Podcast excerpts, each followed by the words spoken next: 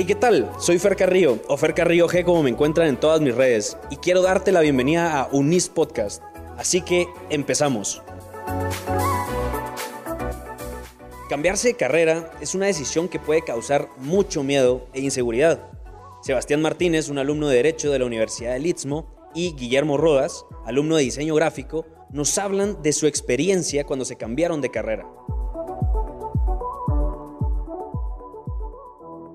¿Qué tal? ¿Cómo están? Bienvenidos a este espacio en donde pueden ayudar y expresarse como quieran. Bienvenido Sebastián, nos han contado que estás estudiando Derecho y Guillermo que está estudiando ahora Diseño Gráfico. Me contabas antes, me contabas que estabas estudiando Arquitectura y justo más o menos de este es el tema que queremos empezar a hablar, o sea, de este cambio de carrera, de esta situación en que uno está como decidiendo, buscando qué hacer con su vida y se lanza por algo y resulta que no era y Sebastián también, me contabas que estabas en ingeniería antes y ahora en derecho. ¿Cómo te diste cuenta vos, Sebastián, que no era lo tuyo la ingeniería y, y, sí el derecho? Básicamente me di cuenta ya estando dentro de la carrera, por supuesto. Creo que eh, es imposible saber que uno está entrando a la carrera equivocada antes de deberá estar dentro de la carrera porque uno tiene como una idea previa de lo que la carrera es, de lo que la materia pues se compone y ya estando adentro uno se da cuenta si sí o si no. Eh, a mí siempre me gustó mucho la programación, pues me gustaba la mate, me gustaban las ciencias puras, pero como hobby, me gustaba de una manera como fan, se podría decir. Ya estando dentro de la carrera y sometiéndome como a las clases de geometría analítica, eh, clases muy, muy específicas pues de ingeniería, eh, me di cuenta que no era lo mío, especialmente porque estaba pues con personas que sí era su rollo la ingeniería, que toda la vida esa, había, su, esa había sido su especialidad entonces, no solo sentía que no era mi rollo, sino que me sentía incluso, pues de cierta forma, menos capaz que los demás. Entonces, así me di cuenta que no estaba donde tenía que estar. Ok, interesante. Y Guillermo, por favor, contanos cómo fue ese, ese cambio. O sea, no fue tan drástico como el de Sebastián, porque sí fue de ingeniería a derecho. Vos de arquitectura, diseño, ¿qué fue lo que te motivó a cambiarte o, o ver nuevas opciones? Pues primero, originalmente, quería como, desde el principio, antes de graduarme, había pensado en algo como diseño gráfico. Ok. Pero pues al final, no sé por qué, me metí a arquitectura. Y al principio sí, como que me gustaba, sí decía, gran, esto sí, creo que sí es mi rollo y todo. Pero ya después cuando empezamos a ver como más enfocado a la arquitectura, sí íbamos a hacer planos, a hacer edificios, perspectivas así más como un edificio de verdad o... La verdad es que básicamente ver todo eso de la parte de planos, trabajar en un programa que se llama Revit, que eso es hacer planos nada más, y ver estructuras, ver vigas y todas esas cosas, fue como que... Ok, muy, ok, sentía muy cuadrado, muy atrapado, digamos. Como que enfrascarte o encerrarte en algo que tal vez podías expresarte mejor o, o, de otra forma. Y más que eso, ¿cómo supiste, va, ok, no te gustó arquitectura? ¿Cómo supiste qué nueva carrera escoger? Había pensado ya en diseño gráfico. Dije, tal vez quiero diseño gráfico, pero no, tal vez no, tal vez no es lo mío. Ya después analizándolo, pensando en que quiero como siempre me ha gustado mucho la animación. Y quería hacer algo de animación, o sea, específicamente algo de animación o de creación de videojuegos y cosas así. Y sabía que pues es mucho mejor diseño gráfico si quería hacer algo así que estudiar pues. arquitectura. Entonces fue como, bueno, si quiero hacer eso y no me está gustando arquitectura, mejor me voy a meter a diseño gráfico, que es lo que de verdad no. Ok, interesante. Y vos, Sebastián, ¿cómo supiste qué nueva carrera escoger? Creo que, igual que Guillermo, siempre supe que quería estudiar Derecho. Eh, es más, cuando estaba en tercero básico hicimos como un proyecto de vida. Y también en mi inocencia, porque ahorita ya no, lo, pienso así, pero me acuerdo haber presentado que iba a estudiar Derecho, que iba a sacar una maestría en Derecho Constitucional, que iba a sacar un doctorado en Derecho Constitucional, pero lo tenía bien decidido. Ajá. Y lo que pasó fue que estudié después computación, y estudiando computación me iba bien, y me gustaba programar y hacer cosas así. Y todo el mundo me decía que era pilas para eso, y me terminó como influyendo bastante la opinión de otros sobre la capacidad que yo tenía en ingeniería y eso me desvió. Entonces, cuando me di cuenta que, ingeniería no era lo mío, tenía bien claro que lo que tuve que haber hecho era meterme a derecho, especialmente porque aquí en la UNIS derecho es muy tiene muchas actividades como extracurriculares muy interesantes. Entonces, yo pues me hice amigo de un par de personas de derecho de la misma del mismo año que yo, con los que yo hubiera estado y les sentía una gran envidia porque estaban estudiando lo que a mí me encantaba y me hablaban de los temas que miraban y eran cabal las cosas que a mí me fascinan.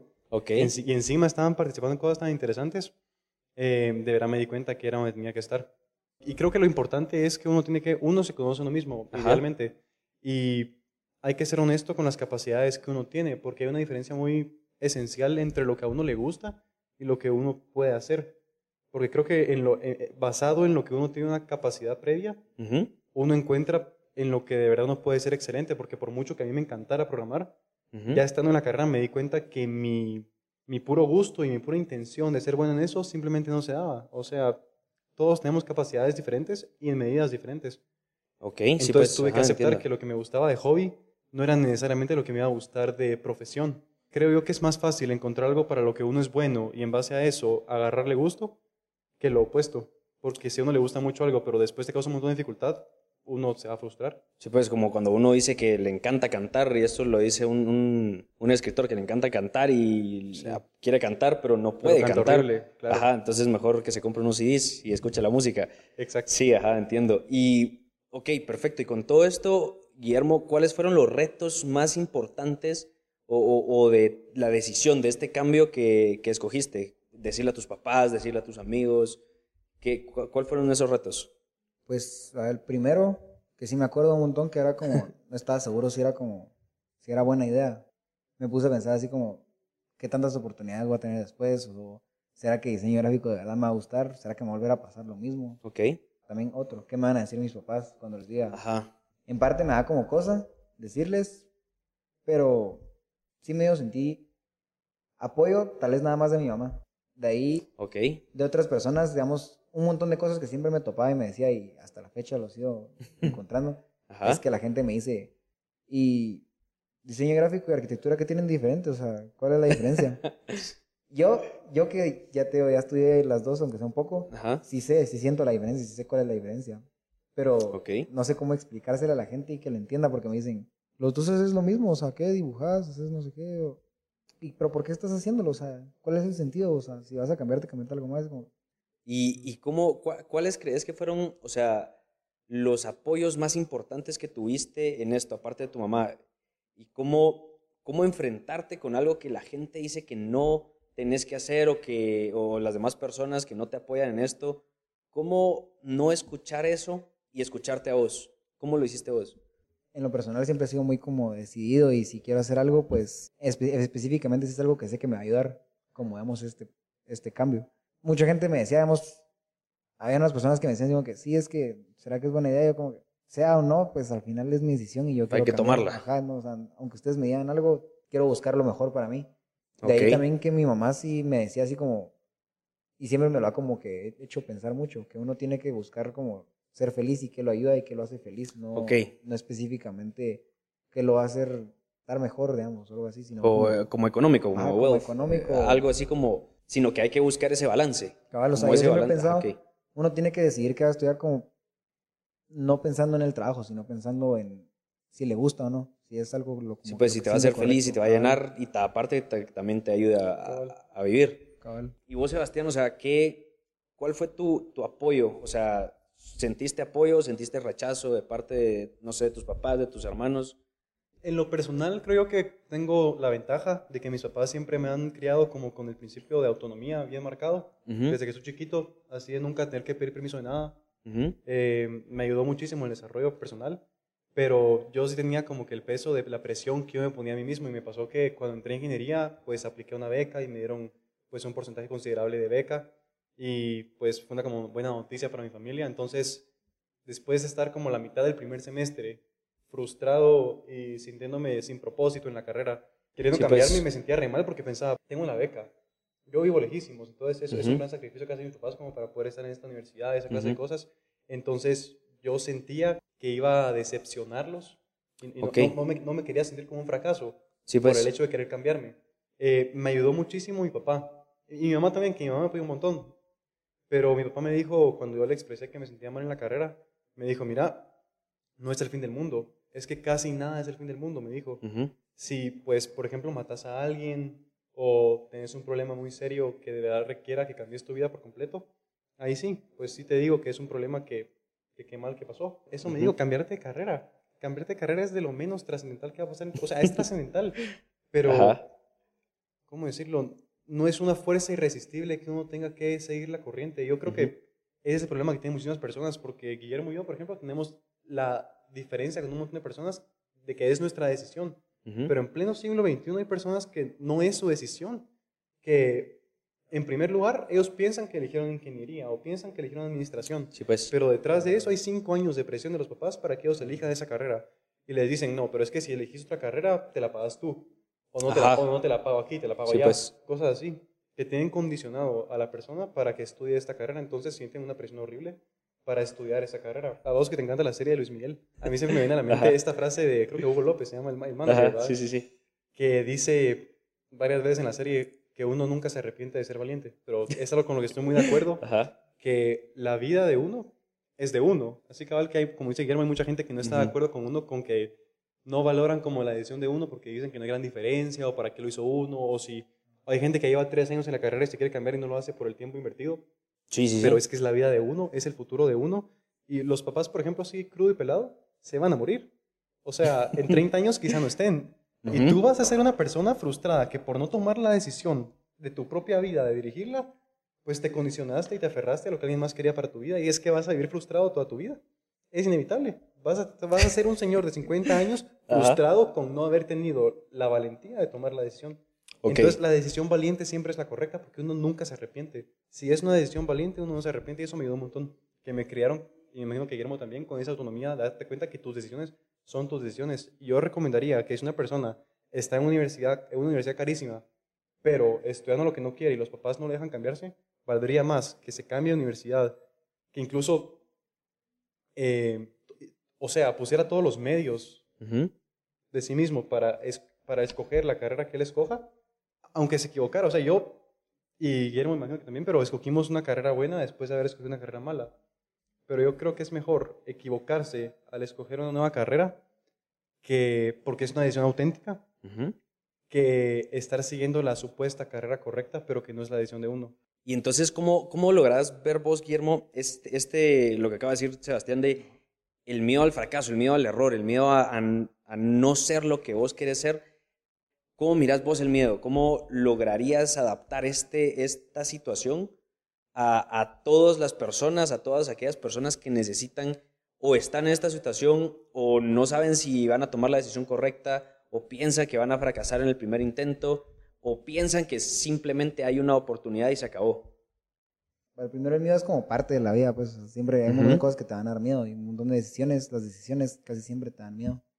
Porque hay decisiones que son bien importantes como esta, pues la decisión de la carrera es una decisión muy importante en tu vida, o sea, de verdad sí, sí, sí va a dar miedo, la verdad. Pero, como digo, o sea, el miedo es parte de la vida, o sea, uno tiene que aprender a vivir con ese miedo, aprender como que a, a agarrarlo y, y llevártelo de la mano, porque si no, si no, si te dejas como que el miedo te diga, "Mira, hasta aquí llegaste, ya no puedes, ya no vas a seguir avanzando. o Sí, sea, pues entonces estás diciendo estancas. como que la vida que querés, la vida que estás buscando, está detrás del miedo, está detrás de lanzarse a, a ir por lo que querés, por lo que te gusta, sin importar que digan los demás, porque cabal, o sea, Cabal, al- es importante ver esta individualidad de cada persona, o sea, la redundancia, cómo esta persona puede lograr ser feliz a pesar del miedo.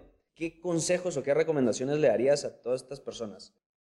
lo que hay que buscar uno es, es ser feliz, pues, o sea, buscar qué le hace feliz, qué le gusta, o sea, no dejarse llevar por las, las decisiones de los demás. Yo sé que es algo bien difícil, digamos, como las opiniones de los papás, las opiniones de, de los amigos, de toda la gente que querés. Te van a decir mil cosas y te van a decir, digamos, digamos, uno quiere ser músico o cualquier otra cosa.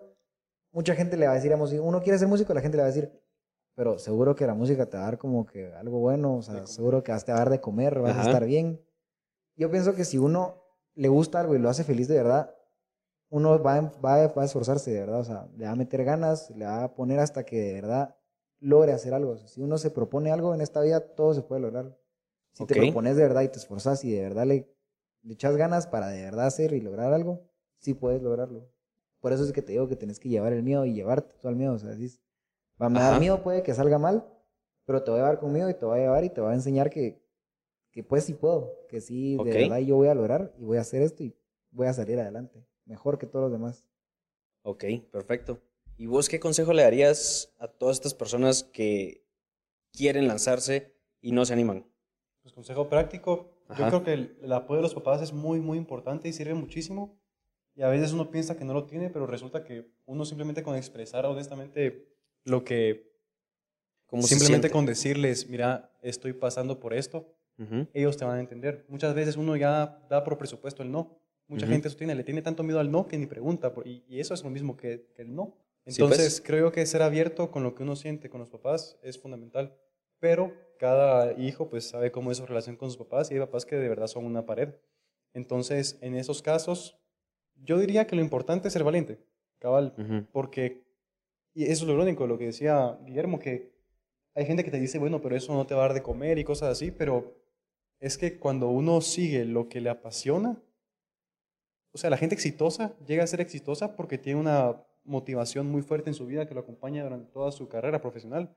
Y esa motivación, esa motivación no se encuentra en una carrera que uno no quiere estudiar. Es que lo más seguro es que una persona que está siendo obligada a estudiar algo que no le gusta va a fracasar, va a ser promedio. O sea, no solo no le va a ir también en la carrera, sino que va a vivir frustrada.